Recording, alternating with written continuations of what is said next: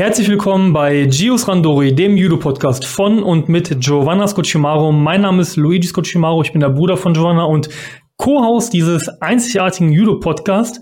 Und ja, wir sind irgendwie alle noch Studenten des äh, Lebens und wir haben heute aber sehr erfolgreiche Studenten, äh, Sportler hier im Podcast. Und zwar einmal den Falk und die Agatha. Hi, ihr beiden. Hallo. Hallo.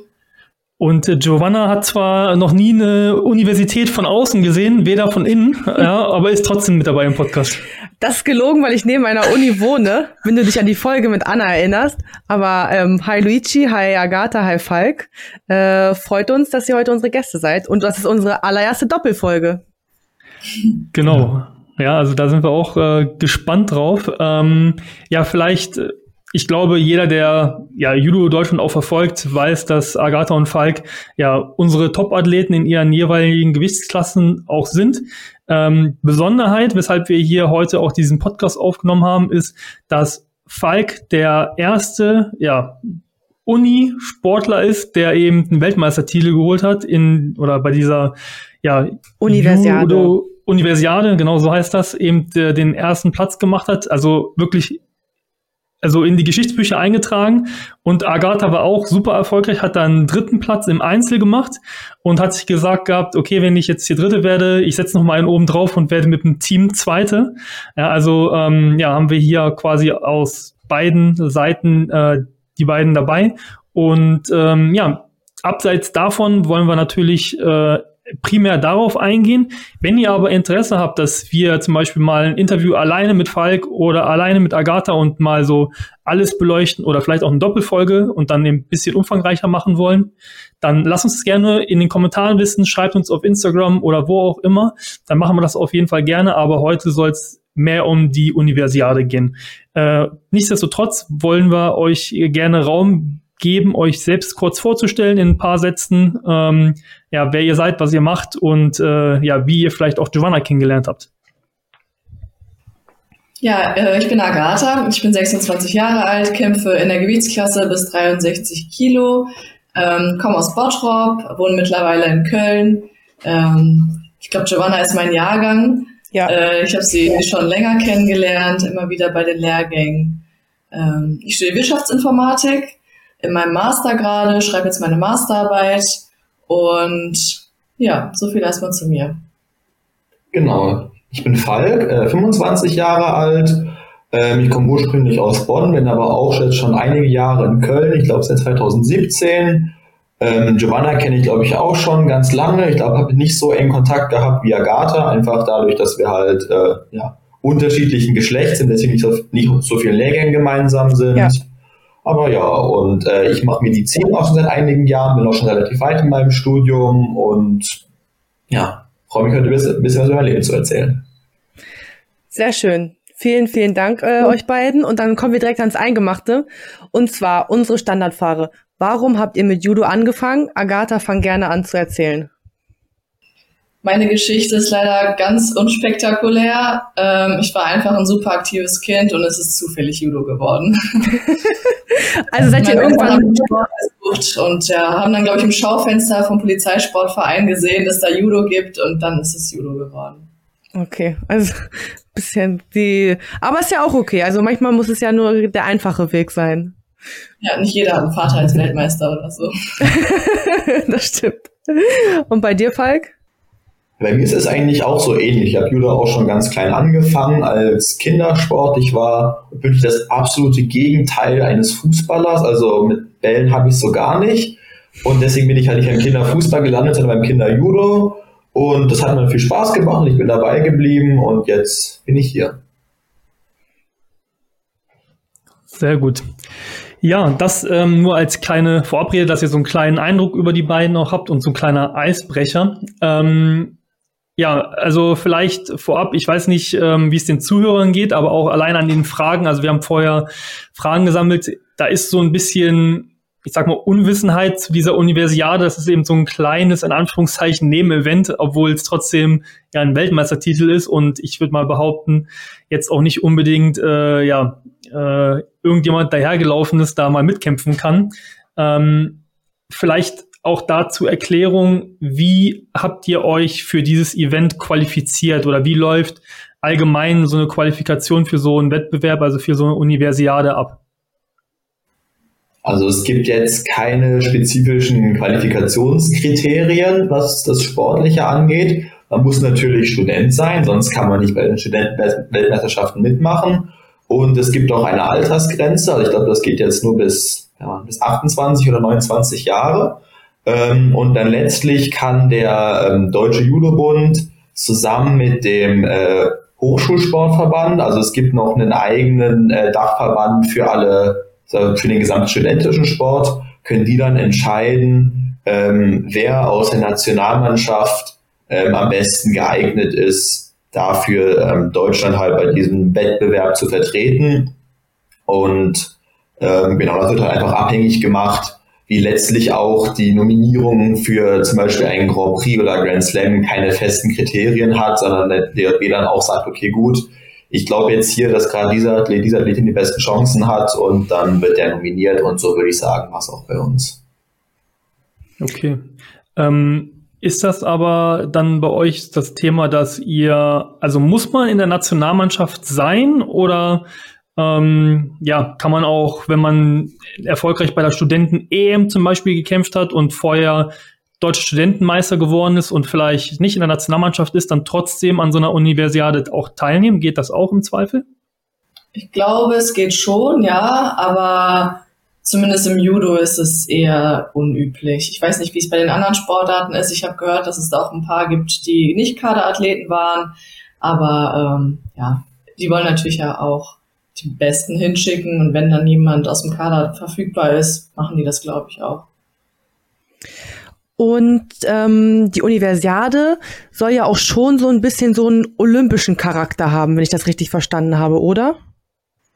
Ja, es war unglaublich. Also es ist das zweite größte Multisport-Event der Welt und es war, also ich war noch nicht bei Olympia, aber ich stelle mir das eigentlich ganz genauso vor. Also es gab ein Athletendorf, es gab eine gigantische Eröffnungsfeier mit Feuerwerk und Show. Okay. Es gab ähm, ja auch eine Abschlussfeier, die haben wir leider nicht miterlebt.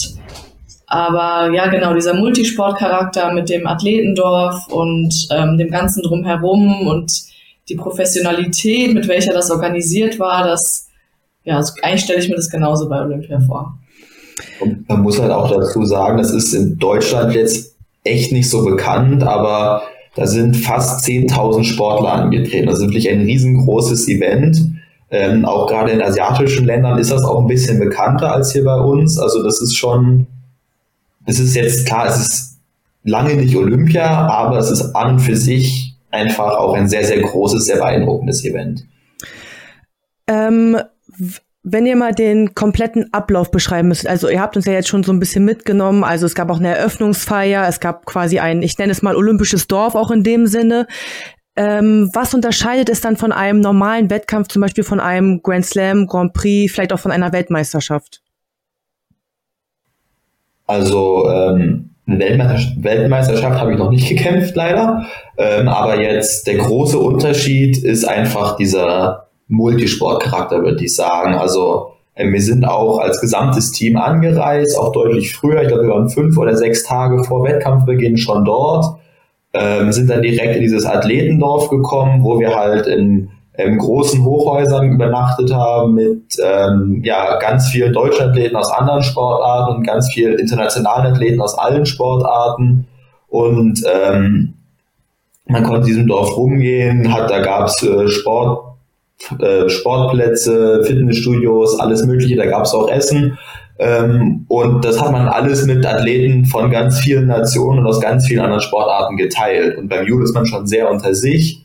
Ähm, Gerade auch ähm, wir Deutschen, wir sind ja häufig nur sehr, sehr kurz bei den Wettkämpfen, ja. ähm, sodass man schon direkt am Tag nach, ähm, irgendwie zwei Tage vor dem Kampf erst anreist, am Tag nach dem Wettkampf direkt wieder abreist und da sind wir wirklich sehr lange da gewesen, hatten viel Zeit, uns alles anzugucken, uns zu akklimatisieren. Ähm, dieses ganze Feeling ist einfach ein bisschen anders. Ähm, Gab es für dich noch irgendwelche Unterschiede, Agatha, die jetzt Falk noch nicht genannt hat? Tatsächlich nicht. Er hat es schon ziemlich gut beschrieben, ja. ähm, okay. Eine Frage hätte ich doch noch kurz, muss ich dich unterbrechen. Ähm, wir haben ja auch sonst immer bei den Wettkämpfen diese ganzen Akkreditierungen. Waren die dort mit den Akkreditierungen auch viel strikter als bei normalen Wettkämpfen? Oder war es einfach so, ja, ich kann jetzt einfach überall hingehen, das ist kein Problem. Ähm, ich muss jetzt meine Akkreditierung nicht vorzeigen. Oder gab es auch Bereiche, wo ihr auch gar nicht zugelassen wart mit euren Akkreditierungen? Mm, weiß gar, ich bin auf jeden Fall nicht an die Bereiche rangekommen. Es gab sicherlich solche Bereiche, aber was auch sehr auffällig war, ist, wie ähm, das Athletendorf geschützt war. Also da gab es auch überall Sicherheitskräfte, die mhm. eigentlich jede Grenze von dem äh, Dorf geschützt haben. Es gab nur ganz kontrollierte Eingänge mit Sicherheitskontrolle von Gepäck und mit Scanner und Flüssigkeiten wurden auch nochmal überprüft, damit ähm, keine alkoholischen Getränke mit ins Dorf reinkommen und so. Also die Sicherheitsvorkehrungen waren dort deutlich strenger. Ich glaube zum einen, weil es so ein Riesenevent ist und zum anderen, weil es auch ähm, ja in China war. Und die Akkreditierung ist da wirklich der persönliche Ausweis gewesen. Also äh, die zu verlieren wäre echt so der Super-GAU gewesen. Dann ja. Ähm, kommt man nicht mehr ins Dorf rein, kriegt eigentlich auch nichts mehr zu essen, kommt nicht mehr in die Trainingsstätten rein. Also das wäre echt ein Riesenproblem gewesen und ähm, es wäre auch absolut verboten gewesen, irgendwie Akkreditierung zu tauschen oder weiß ich nicht, die der mitgereisten Mutter kurz zu geben, dass sie rein kann, wenn sowas passiert, kannst du sofort nach Hause fahren. Also der wird die super, super streng gewesen und dieses Ding ist wirklich sehr wichtig, sehr relevant gewesen. Es hat sogar diese kleinen Wasserzeichen gehabt, die man vom Personalausweis normalerweise nur kennt, dass sie sich dann lustig spiegelt, wenn du die entgegens Licht hältst. Und außerhalb wow. vom Dorf war die auch nützlich, weil damit konnten wir dann kostenlos Metro fahren und äh, ja, mussten ganz viele Fotos machen, wenn die Leute uns damit gesehen haben. Echt? Aber das ist schön. Ja. Weil, ähm, ja, Deutschland tut mir leid, aber ich glaube, ich weiß nicht, ob das hier auch so der Fall wäre, muss ich ehrlich gestehen. Also ich will mich da nicht zu weit aus dem Fenster lehnen, aber man muss schon sagen, in, in anderen Ländern ist man dann schon, auch wenn man vielleicht unbekannt ist, nenne ich jetzt mal, dann doch mehr Star, als es vielleicht hier möglich wäre. Aber das kann man ändern, hoffentlich. Und das kannst du auf jeden Fall testen, weil 2025 ist die Universiade in Deutschland im äh, Rhein-Ruhr-Gebiet. Und ja, dann werden wir mal sehen, wie das so in Deutschland ankommt und durchgeführt wird. Ja, hoffentlich genau. Also ich glaube, die asiatischen Länder haben den oder legen die Messlatte da sehr, sehr hoch. Deswegen wird das, glaube ich, nicht einfach, aber ähm, ich lasse mich mal überraschen, weil im Rheingebiet, die tragen das auch echt immer richtig gut aus, die Veranstaltungen, das muss man schon sagen. Die Finals waren ja auch eigentlich relativ gut organisiert. Ja. ja.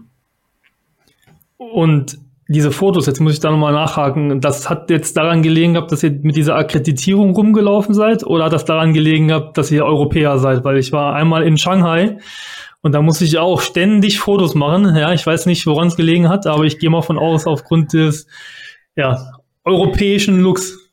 Du ja, warst vermutlich der erste Mensch, den also, wir gesehen haben ohne Glatze. ohne Glatze? Ah, mit Glatze. Oder mit Glatze. mit Glatze. Sorry, Agane, ich habe dich voll unterbrochen, aber den konnte ich mir nicht verkneifen. Wenn man mit Ausrüstung und Akkreditierung unterwegs war, ist man schon mehr aufgefallen, aber auch als Sportler undercover ist man einfach als Europäer aufgefallen, vor allem in Chengdu, weil es ja, ähm, glaube ich, für, bei Touristen eine eher unbekannte Stadt ist. Ähm, ja, ist man da schon aufgefallen. Ja. Ja, spannend. Ähm, ja, vielleicht haben wir später noch ein bisschen Zeit äh, und Raum darüber noch zu, zu schnacken, weil, wie du schon gesagt hast, Chengdu ist jetzt für Europäer wahrscheinlich äh, eher unbekannt, aber wie viele Millionen Menschen dann da wiederum rumlaufen, das denkt man sich, ja, ist irgendwie nicht vergleichbar. Aber gut, ähm, gehen wir über zur nächsten Frage und zwar, die geht so ein bisschen an die Frage, die ich vorhin gestellt habe mit äh, so Qualifikation. Und zwar ist wenn ich das jetzt quasi so vergleiche, ist es eben so, dass man sagt, okay, ähm, im Seniorenbereich quasi, also abseits von den ähm, Studenten-Events, dann hat man eben Europameisterschaften, Weltmeisterschaften und probiert daran eben teilzunehmen und entsprechend dann irgendwann diese Olympiade so als, als Ziel. Jetzt gab es ja auch ein paar Wochen, meine ich, vor der Universiade auch die Studenten-EM. Hat das irgendeinen speziellen Grund gehabt, dass ihr daran nicht teilgenommen habt? Ähm, ja, also anscheinend ist es ja kein Qualifikationskriterium in dem Sinne, aber das ist ja eigentlich auch wahrscheinlich ein äh, großes Ereignis in dem Sinne. Hm, also auch für uns dreht sich letztlich der gesamte Leistungssport im Olympiazyklus um die Olympia-Qualifikation. Also wir kämpfen auch auf European Opens, probieren uns da gut zu präsentieren, ähm, hoffen dann auf Einsätze auf den Grand Slams, um dort Punkte zu sammeln für die Olympischen Spiele, auch für WM-Qualifikation alles. Also das ist auch zu 99 Prozent unser Leistungssportleben, wie das Leistungssportleben von fast allen anderen Judoka auch ist. Und diese Universiade ist jetzt einfach so on top außerhalb dieses gesamten Bereiches einfach ein, ja, wie so ein Sahnehäubchen on top gewesen, dass wir einfach geschenkt bekommen haben, diese Möglichkeit da zu kämpfen. Ähm, und da wir einfach, sage ich mal, so einen sehr, sehr vollen Wettkampfkalender eh schon haben, ähm, war das, würde ich sagen, einfach in Anführungszeichen das größere Event und dann beides zu kämpfen mit noch den ganzen anderen Turnieren wäre wahrscheinlich ein bisschen viel gewesen. Ähm, und es ist tatsächlich auch häufig so, dass bei den äh, Studenten-Europameisterschaften dann auch Leute kämpfen, die jetzt zum Beispiel nicht äh, in der Nationalmannschaft sind. Ähm, da ist, sag ich mal, die Qualifikationshürde ein bisschen niedriger noch als bei der, oder deutlich niedriger als bei der Universiade. Ähm, kommen wir jetzt ein bisschen zu einer Einzelfrage und zwar machen wir mit dir weiter, Agatha. Ähm, nimm uns mal mit auf deinen Wettkampftag. Also du hast ja den Tag mit dem dritten Platz abschließen können, wie das Suichi schon erwähnt hat. Wie war das so für dich? Ähm, was hast du dir morgens gedacht, als du dein Los gesehen hast? Oder was für Emotionen sind ähm, auf dich eingeprasselt, als du dann, dann final den dritten Platz belegt hast? Mm, es war ein echt schöner Wettkampftag, weil ja, es ist ein Wettkampf schon ohne Druck, muss man sagen. Er ist halt außerhalb von dieser Olympia-Quali, bringt ja keine Punkte und ist einfach ein Event auch zum Genießen. Und deshalb habe ich mich einfach nur gefreut, äh, da zu kämpfen, war natürlich trotzdem aufgeregt, aber hatte gar nicht so diese Angst vom Verlieren oder so, die man manchmal beim Wettkampf hat. Und ja, ich hatte wirklich Vorfreude ähm, bin da in die Halle gekommen. Natürlich war alles wieder perfekt organisiert von, äh, von den Chinesen vor Ort. Das war echt äh, toll. Hab mich gut aufgewärmt, ähm, bin echt gut in den Wettkampf auch gestartet äh, mit einem superschnellen Sieg. Das war erleichternd, weil es dann schon echt eine unangenehme Gegnerin, wo ich die Woche vorher im Trainingslager noch so Probleme hatte. Aber dann äh, beim Wettkampf ging es zum Glück sehr schnell. Ähm, ich glaube, den zweiten habe ich dann verloren, genau. Das war sehr ärgerlich, aber ähm, weil ich auch mit Strafen verloren habe, das macht immer besonders wenig Spaß. Ja, das stimmt. Ähm, ja. Aber dann ging es zum Glück in der Trostrunde weiter. Das war wieder irgendwie so ein blitzschneller Sieg. Ähm, und dann vom Kampf um Platz drei war ich aufgeregt, aber also wirklich irgendwie war das einfach ein guter Tag mit einem hauptsächlich guten Gefühl, mit viel Vorfreude. Ich habe mich auf eine richtige Schlacht eingestellt. Ähm, es war eine Italienerin ähm, mit dem typisch italienischen Kampfstil, dass sie immer sehr aktiv sind, sehr viel machen, eine hohe Frequenz fahren. Ja. Und ähm, ja, war auch ein langer Kampf. Und ich habe, glaube ich, kurz vor Schluss habe ich sie ähm, im Boden gedreht gekriegt und dann habe ich mich einfach nur gefreut. Ich habe äh, die Halle war übrigens komplett voll, ähm, alles voll mit Zuschauern und die haben so gejubelt. Also als ich in der Vorbereitung stand im Kampf von Platz drei, war vorher ein Kampf und es war keine Chinesin beteiligt, aber die haben so gejubelt, dass ich dachte, dass schon sechs Epons gefallen sind. Also das war wirklich eine Stimmung, die war also richtig, hat einen richtig mitgerissen. Und ähm, dann habe ich auch Erika als Coach war ja dabei, habe ich im Stuhl gesehen, die hat auch komplett gestrahlt. Und ja, ja. es war ein rundum schöner Tag, dass ich da so ärgerlich verloren habe, habe ich direkt vergessen. Wenn man mit so einem Sieg abschließt, ja, ist man einfach nur glücklich. Und ähm, würdest du sagen, dass du hast ja gerade gesagt, dass die Halle so richtig belebt war und voll, ähm, hast du das Feeling, das Publikum dann so noch mit auf deine Seite gezogen und diesen Flow dann noch mehr mitgenommen und gedacht, so, okay, vielleicht feuern die mich nicht an, aber ich nehme einfach diesen kompletten Flow mit, diese komplette Energie und hatte ich dann das noch mehr beflügelt bei deinem Kampf um Platz drei? Schon. Also es war auch ich habe, glaube ich, noch nie vor so viel Publikum gekämpft. So ein Grand Slam in Paris oder so ähm, hat leider bisher noch nicht geklappt. Und äh, also es hat jetzt nicht so eine große Rolle gespielt. Es weiß nicht, dass ich ständig daran gedacht habe, oh Mann, da sitzen so viele Leute und die gucken alle. Aber so einen kleinen positiven Input hat das auf jeden Fall gegeben. Ja, das glaube ich. Und was glaubst du, wie viele Zuschauer waren in der Halle? Kannst besser schätzen, oder? Was denkst du? 2.000, 3.000 vielleicht? Oder, So oder 1.000? Ich kann es auch gar nicht. Also war sehr, sehr hoch die Halle. War so ein bisschen wie so ein Kessel. Also man, die war relativ hoch, aber waren schon, waren schon einige und war halt wirklich auch fast ausverkauft, würde ich sagen. Ja. Das ist halt immer schön, vor so einer Halle zu kämpfen, ne? von einer vollen. Ja. Ja, vor allem auch irgendwie äh, merkwürdig, wenn man das vergleicht jetzt mit, äh, keine Ahnung, man ist bei einem Grand Prix, Grand Slam teilweise, wo dann auch irgendwie nur, nur halb besetzt ist teilweise oder European Cup, wo du gefühlt vor deinen Trainern und vor den Mannschaftskollegen nur kämpfst, ne? Ja. Äh, ja, ist irgendwie verrückte Welt. Aber das war halt auch einfach in dieser ganzen Stadt, man muss über, ich glaube, Chengdu hat ein bisschen über 15 Millionen Einwohner, also fast so viel wie NRW. ähm, und die gesamte Stadt war voll von Werbung für diese Spiele. Also sie wurden noch zwei Jahre verschoben. Das heißt, wahrscheinlich seit 2021 ist an jedem zweiten Straßenplakat sind da FISU Games äh, ausgeschildert.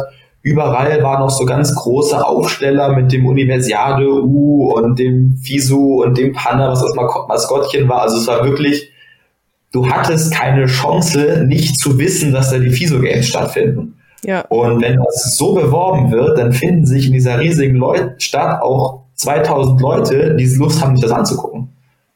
Und das ist, glaube ich, auch, dann wird die Halle halt auch voll. Ja.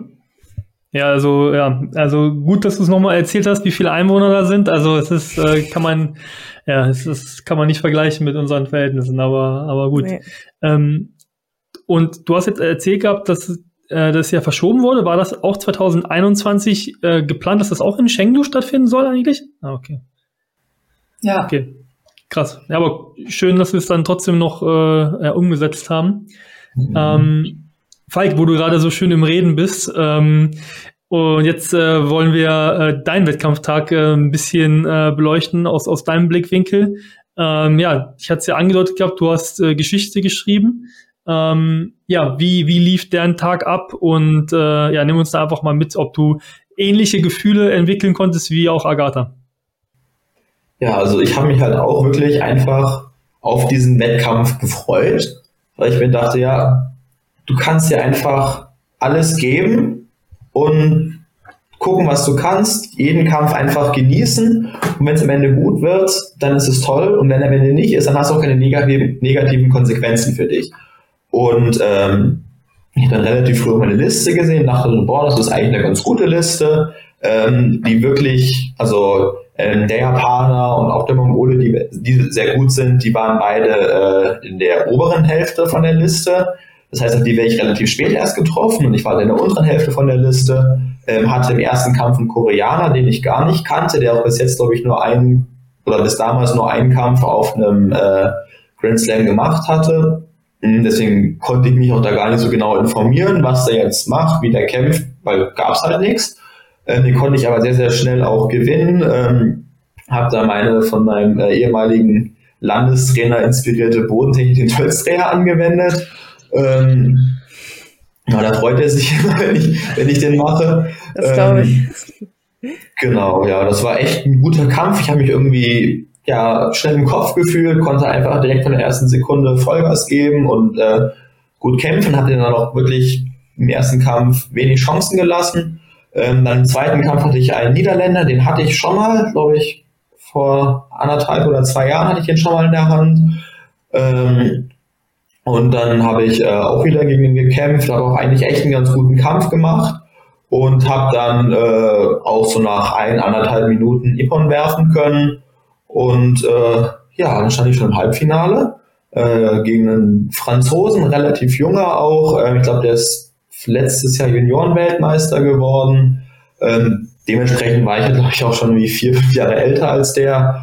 Ähm, der war sehr, sehr kräftig, aber ich hatte auch schon gesehen, der hat schon öfter, ähm, also hat auch schon gegen die anderen deutschen Hunderter gekämpft. Und ähm, da wusste ich, der hat jetzt nicht so die stärkste Ausdauer.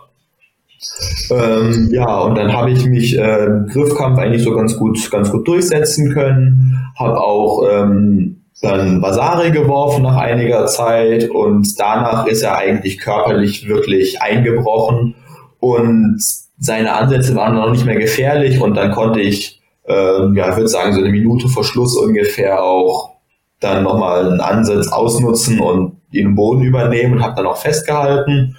Ähm, ja, und dann hatte ich, war ich schon im Finale und das war schon einfach großartig. Also, boah, Fall, Finale hat sie lange nicht mehr, das ist jetzt schon geil.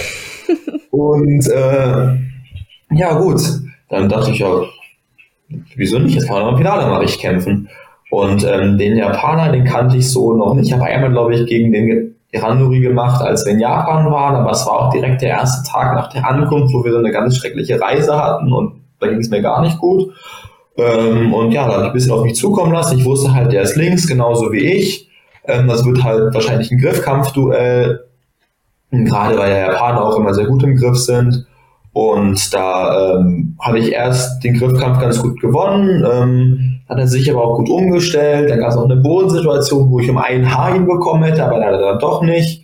Und ähm, letztlich habe ich den Kampf dann über Strafen gewonnen. Also er hat halt äh, illegal gegriffen. Im Judo gibt es ja schon sehr genaue Regeln, wie du greifen darfst, wie du nicht greifen darfst. Und er hat halt tatsächlich zweimal illegal gegriffen und dafür dann zwei Shinos bekommen. Eins hatten wir schon beide, weil wir uns am Anfang nicht nicht aktiv genug bekämpft haben.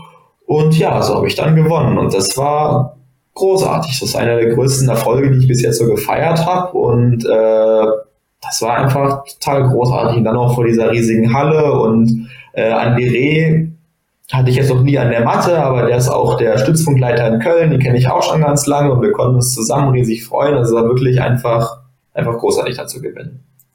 Ja, das glaube ich dir. Lütsch hat ja auch vorhin schon erwähnt, du hast ja auch in dem Sinne einen historischen ähm, Erfolg gefeiert und du bist der erste Deutsche, der bei der Universiade gewonnen hat. Du hast ja eben gerade schon gesagt, das ist der größte Erfolg bis jetzt für dich persönlich in deiner Karriere. Aber was bedeutet dir dieser Erfolg noch? Also hat er irgendwie noch einen anderen Stellenwert, ähm, dass du auch sagst, so, ey, ich habe vielleicht auch gegen gute Leute gewonnen oder taktisch klug an diesem Tag gekämpft. Fällt dir da noch irgendwas ein? Ähm, ich muss sagen, jetzt das erste halbe Jahr 2023 lief für mich judo-technisch nicht so gut. Ähm, ich habe relativ viel auf Grand Slams gekämpft und leider bin ich immer in der Vorrunde rausgeflogen. Und wenn man so ich weiß nicht, ob du das kennst, ob du diese Probleme hast. Ähm, ja, ich kenne das auch, keine Sorge. ich glaube, wir haben das alle. Ähm, und wenn man dann halt wirklich verliert und dann kämpft man wieder und dann verliert man wieder und dann kämpft man wieder und dann wieder so, was ist denn jetzt irgendwie? Und dann war es auch jedes Mal was anderes, worum ich verloren habe und das war halt auch einfach ein Tag, wo ich gezeigt habe, hey, du kannst es noch. Wenn du gut ja. drauf bist, wenn du gut kämpfst, wenn du vorwärts kämpfst, dann kannst du auch wirklich gute Leute schlagen und dann kannst du auch ganz oben stehen. Und das war halt gerade nur noch diesem schon harten ersten halben Jahr 2023, war es halt auch cool, mir das nochmal zu beweisen, zu sagen, Falk, du kannst es noch. Du kannst da, da ganz oben so stehen. Und glaubst du, dieser Erfolg beflügelt dich für die kommenden Wettkämpfe? Ich hoffe doch. Also ich weiß jetzt, äh, man muss ein bisschen gucken. Ich weiß, also ich werde jetzt, weiß nicht genau, was ich jetzt erstmal wieder kämpfen werde, ähm, weil jetzt auch die nächsten Grand Slams erstmal ich da nicht eingeplant bin. Aber wenn ich wieder einen Einsatz kriege, dann will ich da genau so kämpfen, wie ich in Chengdu gekämpft habe. Das ist auf jeden Fall schon mal eine gute Einstellung. Die brauchen wir, Falk. ja, und äh, wenn ich das jetzt, äh, das Gespräch wieder auf Agatha ziehen kann, da hat man ja schon gesehen, dass da auch ein entsprechender äh, ja, Aufwind gekommen ist. Du hast ja jetzt auch vor kurzem erst wieder einen dritten Platz beim European Cup gemacht. Also dazu noch äh, Glückwunsch. Ist ja jetzt noch nicht so lange her. Also wenn die Folge hochkommt, ein gewisser zeitlicher Versatz. Aber ähm, ja, da sieht man ja auch schon, dass das ja auch äh, beflügeln kann. Ähm, für dich vielleicht nochmal, Agatha, die Frage, ähm, du hast ja auch mit der äh, Frauenmannschaft dann im Teams den zweiten Platz gemacht und beschreibt da nochmal, wie dieser Wettkampf lief und ähm, warum da also sonst mittlerweile ist es ja so, wir haben immer diese Mixed-Wettbewerbe. Mhm. Äh, warum es dann dort noch diese Teilung zwischen Frauen- und Männermannschaft äh, gab und gibt. Und äh, ja, dass du da einfach nochmal ein bisschen drüber erzählst. Vielleicht eine, eine witzige Anekdote. Ähm, Joanna hat, äh, als wir das geplant haben, gesagt gehabt, ja, äh, und wir müssen unbedingt Agatha äh, noch mit dazu einladen. Und das passt ja sowieso, weil ich hoffe, ich darf es jetzt vorweg schon mal sagen, ihr seid ja auch ein Paar. Wir machen ähm, später Pärchenfragen. ja, aber jetzt ist es vielleicht noch nicht gewesen. Und dann hat, äh, hat Giovanna gesagt, ja, und sie hat ja auch den zweiten Platz in der Mannschaft gemacht. Und ich so, äh, ja, in welcher Mannschaft denn? Und die so, hä, in welcher Mannschaft denn? Und ich so, ja, mit, mit der Uni, mit der Mannschaft, weil bei der Studenten-EM, habe ich gesehen gehabt, da haben die einzelnen Uni-Mannschaften gekämpft im Teamwettbewerb ja, und quasi nicht als Team Deutschland oder sowas. Und da war ich erstmal so voll irritiert.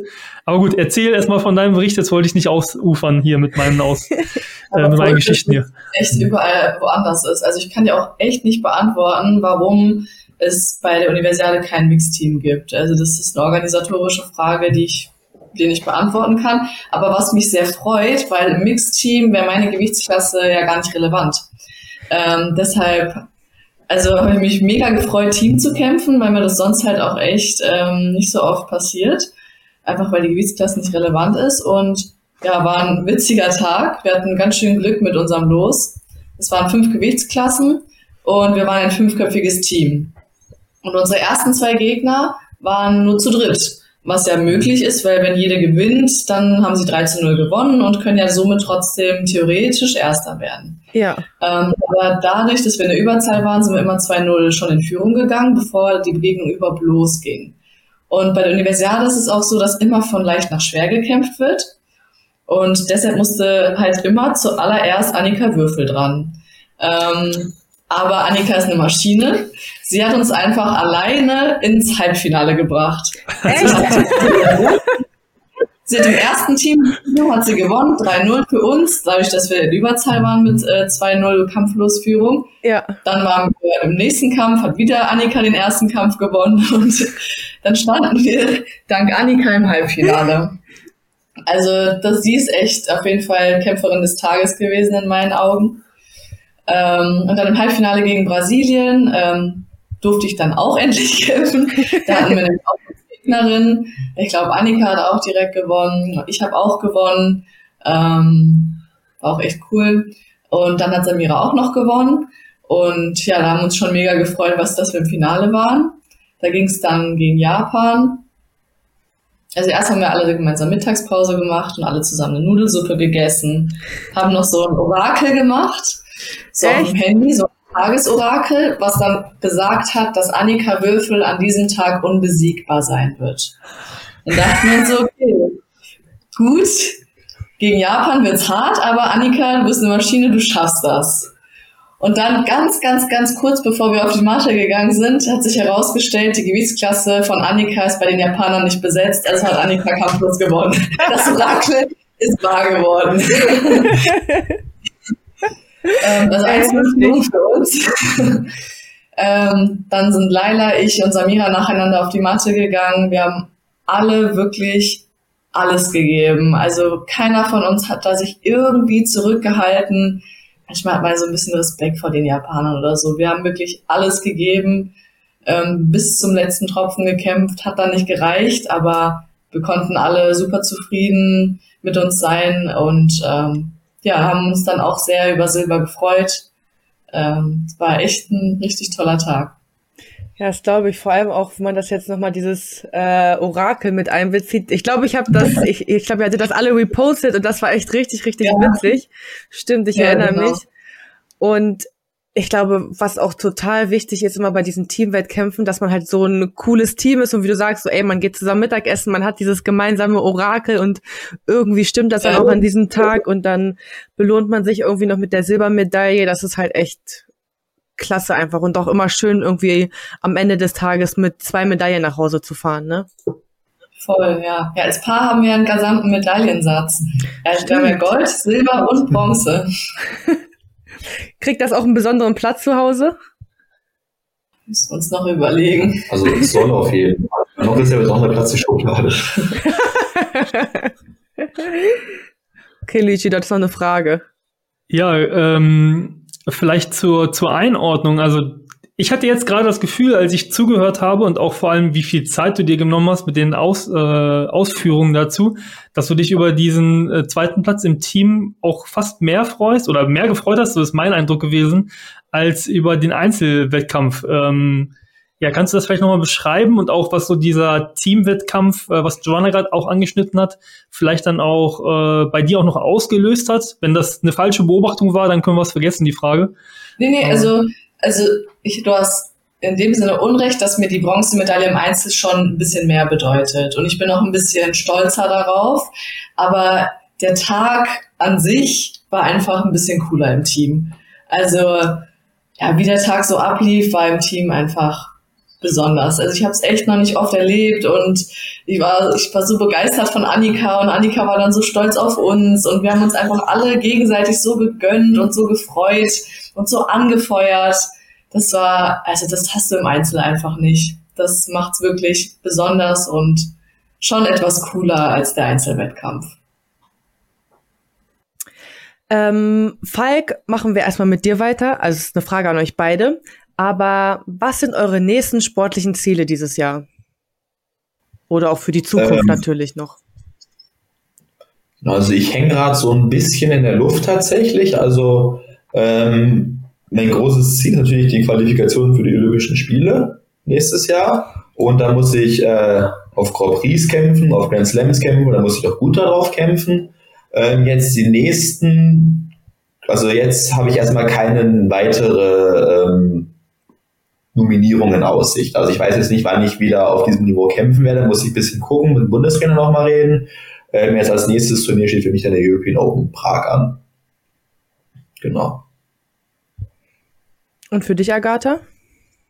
Hm, ich kämpfe in ungefähr einem Monat beim Grand Slam in Baku und hoffe, dass ich da gut kämpfe. Und dieses Jahr würde ich echt noch richtig gern die EM kämpfen. Das ist so noch mein sportliches Ziel für dieses Jahr. Und ja, träume natürlich auch von der, ähm, von der, von der Qualifikation für die Spiele nächstes Jahr. Eigentlich so wie wir alle, würde ich mal behaupten. Ja, ja, das gehört dazu. Luigi dann paralympisch, ne? Nicht vergessen. Genau. genau. Ähm, ja, aber vielleicht, äh, um das, das ist schon das Lieblingswitz, den bringt sie immer. Also alle, die die zuhören, äh, ja, schreibt das gerne mal rein. Äh, ja, aber vielleicht, also auch wenn ihr da so ein, das hat, hört sich jetzt so angehört gehabt, ihr hängt so ein bisschen in der Luft. Also es ist ja wirklich so, dass äh, natürlich auch in euren Gewichtsklassen, wo ihr seid, auch ein extrem Dichte ist in, zwischen den Athleten, die wir haben, einfach, ja. Ähm, und ihr jetzt nicht irgendwie fünfter, sechster, siebter äh, Platz seid, sondern ihr seid da beide, meine ich, jeweils so an zweiter, dritter Stelle oder erster, zweiter Stelle, so je nachdem, ob man Weltrangliste oder Olympiarangliste sieht. Also ich glaube, da ist auch entsprechendes äh, Potenzial da. Also ich kann nur sagen, ich drücke euch auf jeden Fall die Daumen. Ähm, und ich meine, äh, es hab, oder zumindest was ich gesehen habe, äh, es waren auch immer ja Leute, die bei den ähm, ja und bei der Universiade gut gekämpft haben, waren dann auch teilweise bei den Olympischen Spielen sehr gut dabei. Ne? Also den letzten, den ich zum Beispiel gesehen habe, der da auch äh, ja gewonnen hat äh, bei der Universiade, dann im Jahre danach auch Olympiasieger geworden ist, meine ich Kasen Kamuzav aus Russland zum Beispiel. Ja, den also, es ist äh, ja hoffentlich ein gutes Sprung mit für euch, aber gut. Ähm, ja, ähm, vielleicht zur nächsten Frage. Hier noch mal kurz einwenden. Ne? Ihr habt ja vorhin ja. euer Medaillenspiegel erwähnt, dass ihr Gold, Silber und Bronze mitgebracht habt. Ey, das wäre doch mal ein gutes Oben für die Olympischen Spiele, oder? Einer Gold, oh, einer Bronze und dann Silber. Oder, so, oder natürlich dreimal Gold, wäre natürlich auch geil, ne? Ja, klar.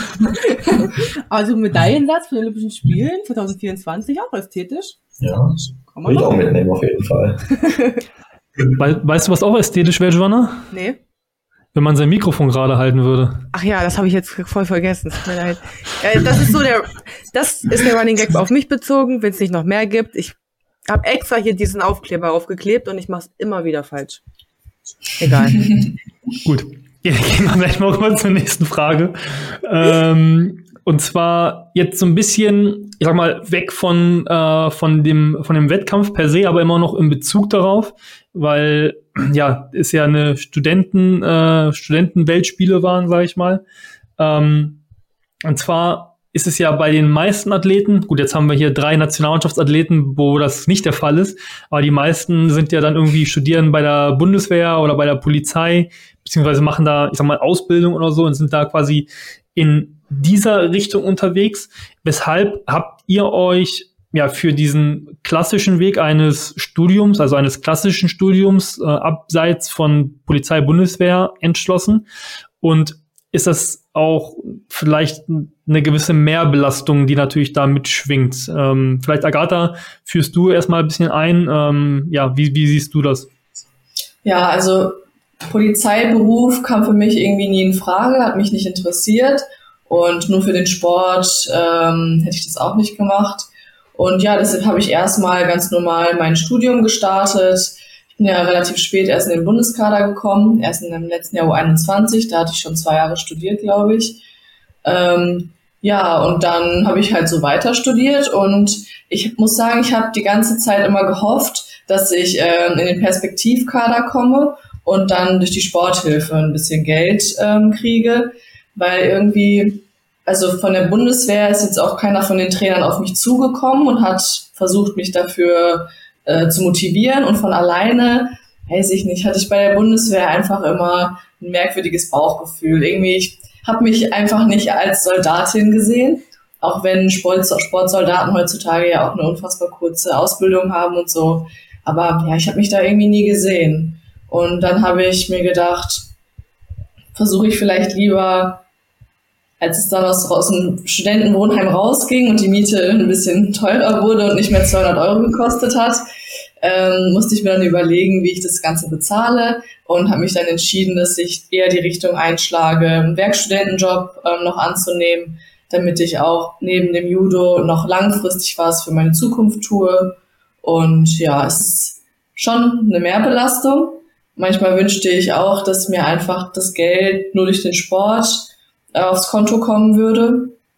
Aber ich lerne viel und ich glaube, langfristig bringt mir das echt viel für die Zukunft. Du hast ja auch einen sehr interessanten Job, muss man ja, sagen. Ja, ich habe auch einen sehr interessanten Job. Also mittlerweile arbeite ich beim Deutschen Zentrum für Luft- und Raumfahrt okay. als ähm, städtische Hilfskraft. Also es ist ja auch eine Forschungsinstitution und deshalb komme ich so ein bisschen in diese forschende Tätigkeit rein, wobei die auch relativ anwendungsorientiert sind und ich da eigentlich hauptsächlich programmiere und ja, das macht mir echt viel Spaß und ich lerne echt mega viel und kann da jetzt auch meine Masterarbeit schreiben. Das ist, das ist eine perfekte Kombination. Also hätte ich arbeiten müssen und dazu noch eine Masterarbeit schreiben müssen und dazu noch den Versuch mit einer Olympia-Quali, das wäre, glaube ich, zu viel, aber dadurch, dass ich das mit der Masterarbeit und der Arbeit immerhin kombinieren kann, klappt das aktuell sehr gut. Und bei äh, dir, Falk? Genau. Ja, ich sehe das eigentlich genauso wie Agatha. Also ich finde, Polizei ist total toll, wenn man halt Polizist werden möchte. Also es ist ein total schönes Programm, man wird halt, kriegt eine gute Ausbildung, man kriegt von Anfang an gutes Geld, aber man ist danach halt Polizist. Und wenn man das nicht möchte, dann das wäre es mir halt auch nicht wert gewesen, zu sagen, jetzt für den Sport, den ich weiß ich nicht, zehn Jahre mache, dann eine lange Zeit danach Polizist zu sein, ohne dass ich dafür brenne. Ähm, genau, ich habe dann auch angefangen, Medizin zu studieren, auch noch, ähm, da habe ich noch zu Hause gewohnt, also ich habe äh, ein bisschen, das war ein bisschen blöd, auch, sag ich mal, Versagen irgendwie von, oder Nichtwissen von meiner Seite, auch ein bisschen blöd von Trainerseite, dass ich halt noch in meiner Heimatstadt habe angefangen zu meiner Heimatstadt in Bonn angefangen habe zu studieren. Ähm, und dann hing ich halt auch da erstmal fest, weil der Wechsel nach Köln im Medizinstudium ein bisschen komplizierter ist, einfach weil es halt so zulassungsbeschränkt ist. Ähm, aber so hatte ich halt auch erstmal, wenn man bei Mama und Papa wohnt, auch erstmal keine Geldsorgen und bin dann halt auch pünktlich oder kurz vor meinem Wechsel nach Köln dann auch in den Perspektivkader gekommen und damit halt auch in das äh, finanzielle Förderprogramm von der Sporthilfe und ähm, damit, sage ich mal, kann ich halt einfach mein Leben so gut finanzieren. Und deswegen hatte ich jetzt auch nicht das Verlangen, unbedingt die Bundeswehr zu müssen. Und halt auch genau wie bei Agatha, es ist nie jemand auf mich zugekommen. dann dachte ich ja, dann brauche ich, also ich hatte jetzt, ich wollte es jetzt nicht unbedingt, ich hatte jetzt nicht das Verlangen, mich aktiv darum zu kümmern, dass ich in diesen Job reinkomme. Halt auch gerade, wenn man sagt, ja klar, Studium ist nochmal eine Belastung und auch wenn es nicht so viele Lehrgänge sind, sind es trotzdem nochmal einmal im Jahr vier Wochen, die man dann irgendwo verbringt auf einem Bundeswehrlehrgang. Und das dann noch zusätzlich zu dem Studium unterzubringen, ist halt auch kompliziert, natürlich auch wenn das mit dem finanziell sehr attraktiv ist, habe ich es halt einfach nicht unbedingt gebraucht, deswegen habe ich es auch nicht gemacht. Und äh, ja, es war schon immer, also jetzt bei mir auch, hat so ein bisschen mir tatsächlich Corona in die Karten gespielt, wenn man das so formulieren darf. Ähm, einfach weil ich halt in der Zeit sehr viel Online-Uni hatte und deswegen auch meine ähm, Vorlesungen mir angucken konnte, egal wo ich war. Ich konnte auch zu den Seminaren online hingehen, egal wo ich war, ob da jetzt ein Trainingslager war. Und ich konnte auch Klausuren irgendwo im Ausland schreiben, sodass das sozusagen ein bisschen einfacher gemacht hat. Und ähm, ich habe jetzt letztes Jahr mein äh, zweites Staatsexamen geschrieben und danach auch mein Studium jetzt erstmal unterbrochen, dass ich jetzt wirklich auch anderthalb Jahre mich voll auf Judo konzentrieren kann, weil ich schon glaube, dass wenn man sich 100% darauf konzentriert, schon ein bisschen mehr Leistung noch rausholen kann. Ja, und ich persönlich muss auch sagen, also ja, das mit der Bundeswehr ist sehr lukrativ, aber es ist ähm, auch schade, dass es immer nur diese Jahresverträge sind. Also man ist halt so daran gebunden, auch immer in, in dieser Schleife zu sein, so okay, ich muss meinen Kaderstatus behalten, damit mhm. ich auch nicht noch diese zusätzliche Einnahmequelle verliere, weil wenn ich im Kaderstatus nicht bleibe, verliere ich einmal die Einnahmequelle der deutschen Sporthilfe und der Bundeswehr. Und das wäre dann auf einmal so eine große Lücke, die entstehen würde, die echt ähm, ja brutal ist, würde ich sogar auch behaupten. Und deswegen war ich auch jetzt auf mich bezogen tatsächlich auch am Ende des Tages froh, dass ich mich dafür nicht entschieden habe. Also ja klar, es ist lukrativ, aber wenn ihr mit dem Studium durch, äh, durch seid, ihr könnt direkt ins Berufsleben einsteigen. Und ich glaube, auch viele andere Athleten steigen dann erst viel später in das Berufsleben ein und hatten dadurch gewisse Schwierigkeiten, sage ich jetzt mal. Oder es ist auch noch mal mit 35 vielleicht auch noch mal was anderes ins Berufsleben einzusteigen als mit 25, 26. Hm. Natürlich bei Medizin dauert es ein bisschen. Es ja, ist schon äh, erleichternd und ein schönes Gefühl, glaube ich, mit äh, Judo sein Geld zu verdienen. Aber ich, es beeinflusst natürlich auch die Art und Weise, wie man Judo sieht. Ne? Wenn, wenn man ja. Leistung bringen muss, damit du deine Wohnung zahlen kannst. Also irgendwie ist es cool, vom Sport leben zu können, aber es erhöht auch, glaube ich, den, den Druck ein bisschen und da bin ich ganz froh, dass ich den eigentlich nicht habe, sondern dass ich weiß, okay, wenn ein Jahr mal, mal schlechter läuft, dann ähm, geht mein Leben trotzdem genauso weiter ja. und äh, ich habe nicht plötzlich in finanzielle Schwierigkeiten. Ja. Übrigens, eine Sache, bevor ich jetzt gleich zur nächsten Frage übergehe.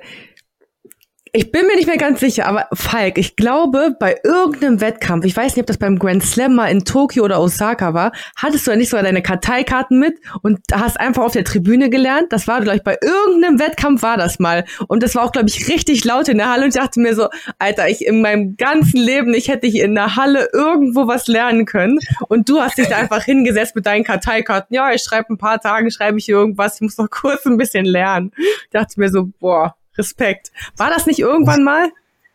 Boah, das kann gut sein. Ich weiß nicht, wenn der Druck hoch genug wird, dann klappt das auch.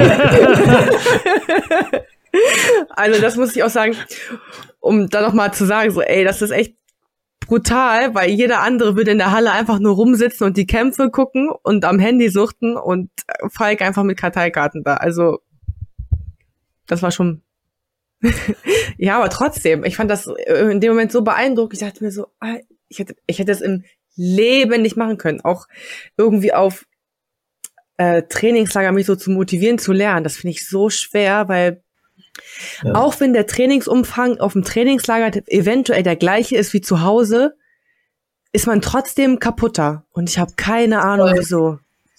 Voll.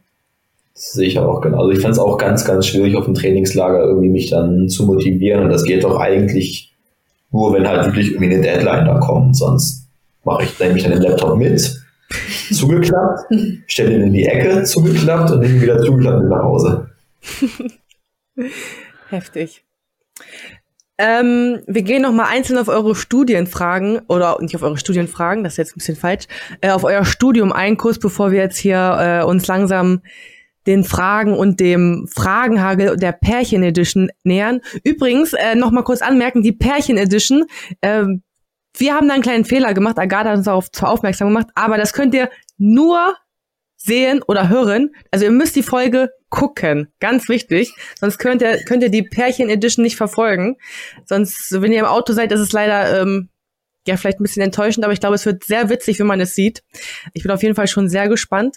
Und ähm, genau, Agatha, die, äh, die Frage geht jetzt an dich. Ähm, ich hoffe, ich spreche es richtig aus. Dein Studiengang ist das Information Systems. Ja, offiziell heißt der so genau. Okay. Und ähm, warum hast du dich für diesen Studiengang entschieden und wie sind deine beruflichen Perspektiven auch in, auf das Studium bezogen? Also um das mal zu klären, das ist eigentlich Wirtschaftsinformatik. Äh, okay. Nur ist es ein englischsprachiges Studium, deshalb ist der Titel auch so. Mhm. Und ja, der Weg dahin war ein bisschen kompliziert. Ich habe angefangen mit einem BWL-Bachelor, ähm, weil ich wusste, dass ich was Wirtschaftliches machen kann. Mathe liegt mir ganz okay. Ähm, aber dann wurde ich gezwungen, quasi ein, zwei Pflichtveranstaltungen Wirtschaftsinformatik zu machen, wusste gar nicht, was das ist, ähm, aber war ziemlich schnell begeistert, dass ich dann im Bachelor auch das Profil Wirtschaftsinformatik gewählt habe und meine Kurse auch dann noch alle in diese Richtung gingen. Hatte dann auch Programmierung und ähm, theoretische Informatik und so weiter. Und dadurch wurde mir dann auch dieser Fachwechsel ermöglicht. Ich habe dann ja die Uni und das Fach gewechselt und ja, bin jetzt bei der Wirtschaftsinformatik, bin da mega glücklich, konnte jetzt im Master auch mich auch noch mal ein bisschen spezialisieren und habe da ähm, Data Science gewählt ähm, und ja beschäftige mich da ein bisschen Machine Learning und ähm, ja macht mir mega Spaß. Aktuell arbeite ich wie gesagt beim ähm, DLR bisschen eher eine forschende Tätigkeit, aber die Perspektiven mit diesem Studiengang sind heftig. Also man lernt halt Programmieren, man ähm, das ist super gesucht und auch diese Schnittstelle, glaube ich, zwischen Wirtschaft und ähm, IT und Mathematik und so ist auch ähm, sehr nützlich und ich glaube, ich werde mir keine großen Sorgen machen müssen, einen Job zu finden, weil diese Fachkräfte echt händeringend überall gesucht werden. Wow. Aber du hast ja gerade gesagt, dass du gerade ähm, beim DLR arbeitest. Könntest du dir auch vorstellen, in der Zukunft dort weiterhin zu arbeiten? Oder würdest du sagen, mh, mm, ja, es macht mir sehr viel Spaß, aber ich würde gerne mein Wissen noch erweitern? Es macht mir sehr viel Spaß, muss ich sagen. Ich finde das Arbeitsklima sehr angenehm. Ich finde die Themen super spannend. Ähm, ich würde auch gerne mal nochmal in so ein Unternehmen reinschnuppern und gucken, wie es so äh, von der an also in der anderen Welt läuft, wo nicht Forschung ist, sondern halt ein bisschen mehr Business und so. Ähm, ja, ich glaube, ich werde noch ein bisschen rumschnuppern, aber aktuell gefällt mir das echt sehr gut. Ja, sehr gut. Ähm, die gleiche Frage eigentlich äh, auch nochmal auf, auf Falk bezogen. Und ähm, da kann ich ja schon mal eine, die steht zwar nicht in unserem, ähm, ja, in unserer Pärchen-Fragenrunde, äh, sag ich mal, mit drinne, aber weil, äh, ja, ich glaube, der Studiengang von dir, Agatha, auch ja sehr zukunftsfähig einfach ist, wie man jetzt bei uns in der Wirtschaft sagen wollte. Äh, Falk studiert Humanmedizin. Was glaubt ihr, wer von euch beiden wird zuerst Millionär sein?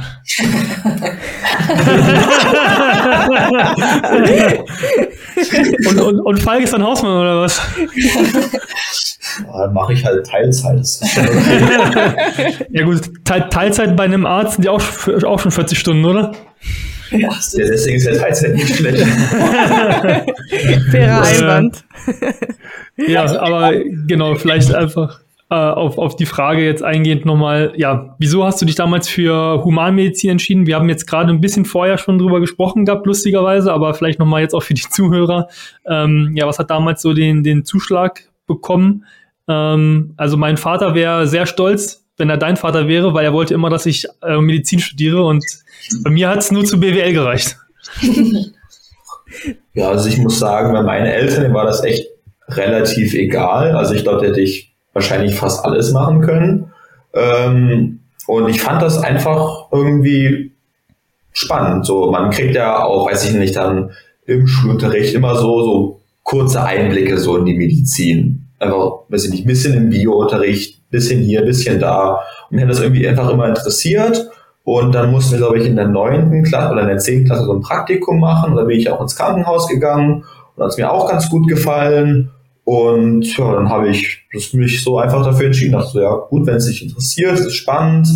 Ähm, es kann auf jeden Fall nicht die falsche Wahl sein, weil was soll da schon schief gehen? So, also es ist jetzt nicht irgendwie, dass man sagt, okay, ich äh, studiere jetzt ein Fach, mit dem ich irgendwie ein Risiko eingehe, dass es irgendwie später vielleicht nicht so einfach ist. Ähm, und so habe ich dann angefangen. Und ja, ich bin eigentlich immer noch zufrieden. Ich finde es immer noch sehr spannend.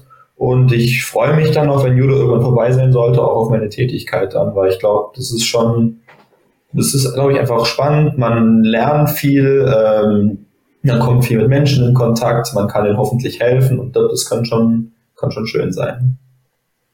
Ja, das glaube ich. Aber dann muss ja auch dein äh, NC, also dein Notenschnitt beim Abitur, muss ja auch äh, geistesgestört gewesen sein. Ja, der war nicht schlecht. Das, äh, wie war der denn, wenn wir das fragen dürfen? Weil Agatha hat auch so äh, zustimmend genickt. Ja, ich habe 1-0 gemacht. Wow. Äh, konntest du das durch den Sport noch verbessern? Weil man kann ja als Leistungssportler immer dann den, den NC Hatte er nicht strecken. Also das ist irgendwie super kompliziert und auch von Bundesland zu Bundesland total unterschiedlich und wäre irgendwie ein Riesentheater gewesen und da es halt dann nun mal so auch schon gereicht hat, habe ich mich damit dann nicht mehr beschäftigt. Gerade so, ne? Ja, Joanna hatte, Joanna hatte fast was ähnliches. 4-0, ne, Joanna, oder was? Nee. Das von Falk mal drei und dann fehlt noch eine vier. Nee, krass. Äh, also Glückwunsch auf jeden Fall. Also auch an, an euch beide jetzt an der Stelle. Ähm, äh, ja, ich äh, muss gerade selbst auch meine Gedanken, meine Worte auch, auch sortieren, weil wir kommen jetzt, wie gesagt, auch schon so langsam zum, zum Ende der Folge. Aus meiner Sicht echt ein super cooles Interview mit euch beiden. Wie gesagt, für uns auch eine Premiere jetzt, äh, ja, das zu zweit zu machen. Und John und ich haben vorher überlegt, boah, wie, wie wird denn das? Wie wird so die Interaktion sein? Aber also super erfrischend und ihr habt äh, beide so eine coole Ausstrahlung, seid super sympathisch, super erfolgreich noch dazu, super schlau. Also äh, ja, die äh, Zukunft von Deutschland ist dann doch noch nicht ganz verloren. Ich habe manchmal mir ein bisschen Sorgen, aber wenn wir so Leute wie euch hier haben, freue ich mich darüber extrem. Ähm, ja, wie gesagt, alle, die die bis hierhin zuhören und die der das auch Spaß gemacht hat, wir haben jetzt eben sehr den Fokus auf die Universiade gehabt. Wenn ihr auch mal noch mal eine genauere Interview, eine genaue Folge habt, haben wollt zu nur Falk, zu nur Agatha oder noch mal beide zusammen, einfach noch mal aus dem Nähkästchen äh, reden, ja, dann lasst uns das äh, gerne wissen. Ähm, wenn das für euch okay wäre, würden wir auch äh, euer entsprechendes Instagram verlinken. Ähm, geht da auf jeden Fall auch bitte drauf, ja. Ähm, lasst ein bisschen Liebe für die beiden da. ich glaube, wenn ich das richtig gesehen habe, Falk ist da ein bisschen reservierter, was Instagram abgeht. Aber dafür äh, seht ihr das bei, mindestens bei Agatha, ja. Und bei Agatha seht ihr auch ganz viele leckere Kuchen, habe ich gesehen zum Beispiel auch. Ja, also, ja, ich, ich habe ich hab nur begrenzte Mittel, ja. Ich habe nämlich selber kein Instagram und dann kann ich nur gucken, was im Internet frei zugänglich ist. Also Achso, ich dachte, daher, Julia hat geguckt. Nee, nee, nee, nee, nee. Ich äh, probiere ja die bestmögliche äh, Research vorab zu machen. Nee, aber wirklich jetzt Scherz beiseite. Also für mich super schönes Interview und es hat mir extrem viel Spaß gemacht. Und wie gesagt, von daher geht da auf jeden Fall hin, lasst Liebe für die beiden da, verfolgt die noch, weil ich glaube, da werden sehr schöne Dinge in ihrem beiden Leben noch passieren. Und ja, Danke. jetzt. Kein Problem. Ähm, und jetzt würden wir auch noch mal ganz kurz auf die Fragen aus der Community eingehen. Also wir hatten ja die Möglichkeit über Instagram gemacht, ein paar Fragen zu stellen. Wir haben ganz viel davon auch schon abgedeckt. Also von allen, die uns geschrieben haben, vielen Dank, dass ihr äh, ja euch eine Frage überlegt habt. Ja, lasst uns das auch gerne wissen, wenn wir da vielleicht immer noch genauer auch noch drauf eingehen sollen. Ähm, die meisten Fragen wurden schon äh, beantwortet. Ähm, jetzt haben wir eine Frage aber, die nicht beantwortet wurde äh, oder nur so teilweise und zwar, wie hoch ist das Niveau der Gegner bei dem Wettbewerb? Ähm, der äh, Zuhörer, der da geschrieben hat, hat dann so geschrieben ist das zum Beispiel vergleichbar mit einer Junioren-EM? Also wie ist da quasi, das war das, was ich am Anfang meinte, wir wissen eben selbst noch gar nicht genau, was ist so Universiade, wie ist das Feld und so. Und äh, ja, wie würdet ihr das, ähm, den Wettbewerb oder die Konkurrenz beschreiben? Also ich würde sagen, klassischerweise wird das immer so ungefähr wie ein Grand bewertet. Also ähm, wenn man auch jetzt mal guckt, jetzt meiner Gewichtsklasse zum Beispiel, der Japaner, den ich, den ich im Finale hatte, ich glaube, der ist schon mal Dritter oder Fünfter in Tokio geworden. Der äh, Mongole, der ähm, Dritter geworden, ist, glaube ich, auch schon Grand Slam gewonnen. Und ähm, ja, der Franzose ist nachher nur Fünfter geworden, ist, glaube ich, ist ja Junioren-Weltmeister gewesen. Also es sind schon auch einige namhafte Personen da. Ähm, Jetzt auch zum Beispiel bis 60 war der Vize-Olympiasieger da, der aus Taipei, also sind schon auch einige Leute da. Ähm, deswegen würde ich sagen, so ungefähr wie ein Grand Prix kann man das schon bewerten. Sehr gut. Ja, also ich glaube auch, wenn man sich dann die Listen ab und an, es ist natürlich schwer, an diese Listen ranzukommen teilweise, aber wenn man die dann sieht, dann sind da echt schon immer Weltklasse-Athleten teilweise dabei. Immer Stück für Stück. Aber das ist ja auch echt immer aber ich meine, es ist ja auch eine Universiade, ne? Also es ist ja auch nicht, wird ja nicht umsonst so groß teilweise gefeiert, ne? Das muss ja, man ja auch sagen. So, also, ähm, das waren die Fragen, Luigi. Der Rest, hattest du gesagt, hat sich ja schon geklärt, richtig? Genau, jetzt kommt nur noch der Fragenhagel. Ja, Fragenhagel jetzt nicht ganz, aber ähm, genau, wir haben euch ja vorher schon eingeleitet. Ähm, wir stellen die Fragen und ihr zeigt dann immer auf den jeweiligen. Ihr könnt auch natürlich auf euch selber zeigen. Und ähm, ja, wir sind sehr gespannt, was sich da entwickelt. Und äh, ja, seid ihr bereit? Ich bin bereit. Ja. das hat sich nicht überzeugend angehört, Falk. also, ähm, wer ist ja. der? Achso, wer ist der oder die bessere Autofahrer, Fahrerin? ähm, wer ist der bessere Koch? Wer tanzt besser? ähm, wer bestellt mehr Pakete? Okay, okay. das ist äh, sehr, sehr uneinig, ne? Ich mehr Kleidung auf jeden Fall, ja. Ab jetzt werden die Pakete gezählt. Ähm, wer würde eher eine Woche ohne Handy aushalten?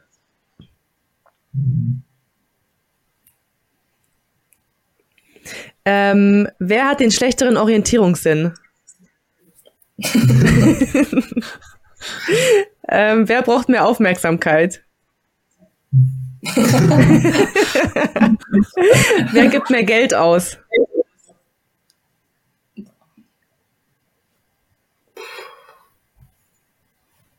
Gibt's kein, also. Beides ist mega viel. ähm, das ist ein bisschen eine persönlichere Frage. Wer hat zuerst Ich liebe dich gesagt? So gehört sich das, Falk. So muss es. ähm, wer braucht morgens länger, um sich fertig zu machen? Obwohl ich glaube auch, das geht bei beiden schnell. Wahrscheinlich Wecker klingelt, anziehen, ja. auf zum Training und vorbei ist 10, 15 Minuten maximal, ne? Also das Härteste ist es aus, aus dem Bett aufstehen. Danach geht alles schneller. ja, das stimmt.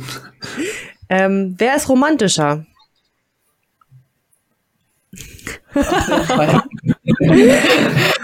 Und last but not least, wer ist lustiger?